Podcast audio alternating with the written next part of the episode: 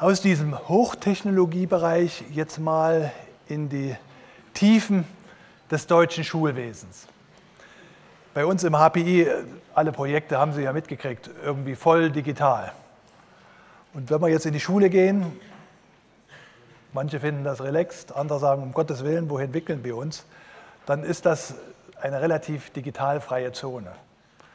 Also wer kleine Kinder hat, Schulkinder hat, weiß, dass die natürlich zu Hause irgendwie Geräte haben, am Computer sitzen und machen. Und dann geben sie in die Schule, die einen müssen es abgeben am Eingang ihr Smartphone, die anderen müssen, wenn sie überhaupt einen Computer erleben wollen, in ein Computerzimmer oder Rechnerkabinett gehen, um dann irgendwie sehr merkwürdig etwas zu machen. Dabei weiß man ja, wie man das heute macht. Nicht? Mit Tablet oder Smartphone kann man ja auf alle Inhalte im digitalen Bereich zugreifen.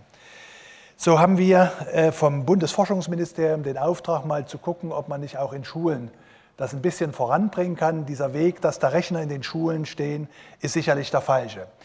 Geht ihr darauf ein, wie gefährlich ein deutscher Lehrer lebt? Ja? Also man macht sich nämlich als Lehrer strafbar, wenn man interaktive Software im Unterricht benutzt, ohne dass vorher alle Eltern zugestimmt haben. Und Genau darum geht das nächste Projekt. Äh, wie kann man das lösen? Äh, das ist das Projekt Gutenbergs digitale Erben. Pseudomisierung ermöglicht datenschutzkonforme Zugriff auf Lerninhalte in der HPI Schulcloud. Äh, Fachbegriff HPI Schulcloud Projekt. Raul Baron, Dominik Klandorf werden das vorführen, vorstellen. Das Projekt weiter zum Team gehören ja Juliane Kleinknecht, Florian Wirz, Dominik Jecke, Max Haubold, zeigt euch.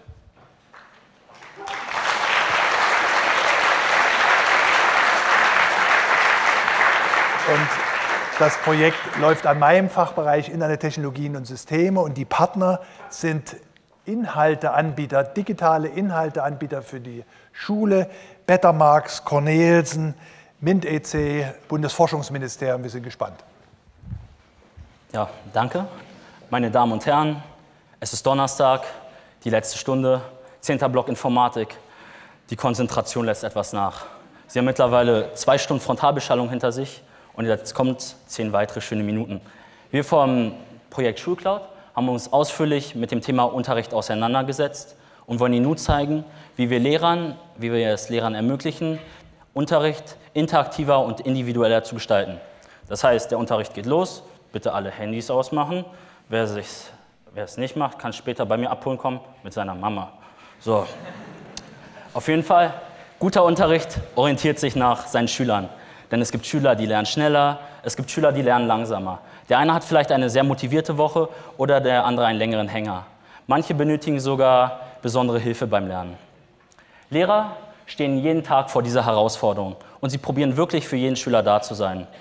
Man probiert, Schüler nach Alter und Lernstand in Klassen einzuteilen. Dies ermöglicht es dem Lehrer, die Inhalte ungefähr einheitlich zu gestalten. Allerdings gibt es immer wieder Schüler, die über- und unterfordert sind in Deutschlands Klassenzimmern. Lehrer würden sich deshalb gerne oder generell auf alle Schüler gleichzeitig aufteilen. Ein, Schüler, äh, ein Lehrer kann aber nicht 30 Mal vorhanden sein in einer Klasse und sollte es auch nicht. Deshalb benötigt er Hilfe. Und diese kommt in Form von Notebooks, Smartphones und Tablets in die Klassen. E, ähm, E-Learning-Startups, aber auch etablierte Schulbuchverlege stellen dafür bereits Software her, die probiert, dem Schüler seinem Lernverhalten nach ihm Aufgaben zu stellen. Dieses Verhalten wird adaptiv genannt. Adaptive Software fördert und fordert den Schüler auf seinem Niveau. Es stellt ihm Aufgaben, die nicht zu schwer, aber auch nicht zu leicht sind. Die Aufgaben, die ihn halt interessieren und mit denen er am besten lernen kann. Wir vom Bachelor-Projekt der Schulcloud haben eine Brücke gebaut. Eine Brücke zwischen genau diesen gerade von Raul beschriebenen adaptiven Lernmaterialien und den Lehrern, um die dazwischenliegende Barriere zu überwinden. Dabei haben wir auf dem Fundament der Schulcloud aufgebaut.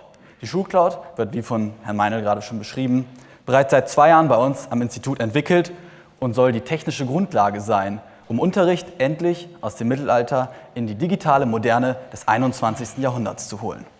Wir glauben, dass die Schulcloud erst richtig lebendig wird, wenn sie mit vielen Inhalten gefüllt wird. Deshalb haben wir uns zwei Herausforderungen gestellt. Die erste besteht darin, alle Inhalte, die bereits vorhanden sind, Lernsoftwares, wie zum Beispiel von unseren Partnern Cornelsen und Betamax, in die Schulcloud zu integrieren, damit sie einfach dort vom Lehrer genutzt werden können, ohne sie von irgendwelchen externen Quellen äh, herbeiholen zu müssen. Dabei ist es jedoch sehr wichtig, dass die Daten der Schüler geschützt sind, wenn sie mit diesen Lernsoftwares arbeiten. Die zweite Herausforderung besteht darin, auch Lehrern die Möglichkeit zu geben, selbst solche Inhalte zu erstellen. Darauf wird Raue gleich eingehen. Ich komme zunächst einmal dazu, wie wir es geschafft haben, die adaptive Lernsoftware in die Schulcloud zu integrieren. Wie wir gesehen haben, muss adaptive Lernsoftware ihren Nutzer kennen, damit sie genau sich auf ihn einstellen kann. Dies funktioniert nicht anonym. Das Gute ist, in der Schulcloud haben wir bereits Schüleraccounts für jeden einzelnen Schüler. Nun haben wir es ermöglicht, dass genau diese Accounts auch dafür benutzt werden können, um bei den externen Anbietern zu lernen. Dadurch können wir genau wieder diese verschiedenen Vorteile von adaptiver Lernsoftware herstellen. Diese sind zum Beispiel, dass man seinen aktuellen Lernstand speichern kann und später wieder aufrufen kann, wenn man erneut die Software aufruft.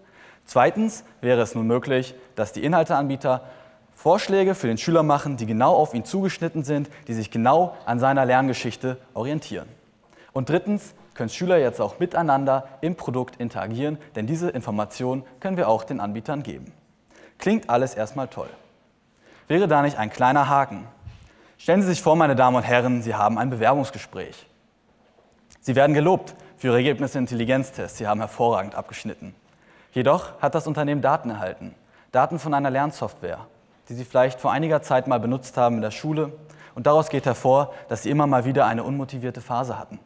Deshalb sind Sie dem Unternehmen nicht leistungsfähig genug und werden abgelehnt. Was wir daraus sehen, dass solche Daten sehr sensibel sind und sehr schützenswert. Deshalb haben wir eine Lösung entwickelt in der Schulcloud. Und diese ist die Pseudonymisierung. Das bedeutet einfach gesagt, dass man die Software jetzt nur noch nicht mehr mit seinem echten Namen benutzt, sondern unter einem Pseudonym. Dieses ist einem eindeutig zugeordnet, jedoch können die Anbieter daraus nicht auf die echte Identität zurückschließen. Insofern können Lehrer nun äh, mit gutem Gewissen die Lernsoftware einsetzen. Nur noch einmal ein ganz konkretes Beispiel wie es funktionieren kann. Nehmen wir an, Ida Renz möchte jetzt beispielsweise ein M-Book von Cornelsen benutzen, um damit zu lernen.